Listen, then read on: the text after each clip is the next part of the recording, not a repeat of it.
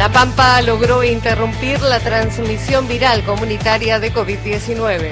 Así lo confirmó durante el parte diario la secretaria de Acceso a la Salud, Carla Bisotti, quien detalló que aún quedan en el país 17 áreas de transmisión viral comunitaria.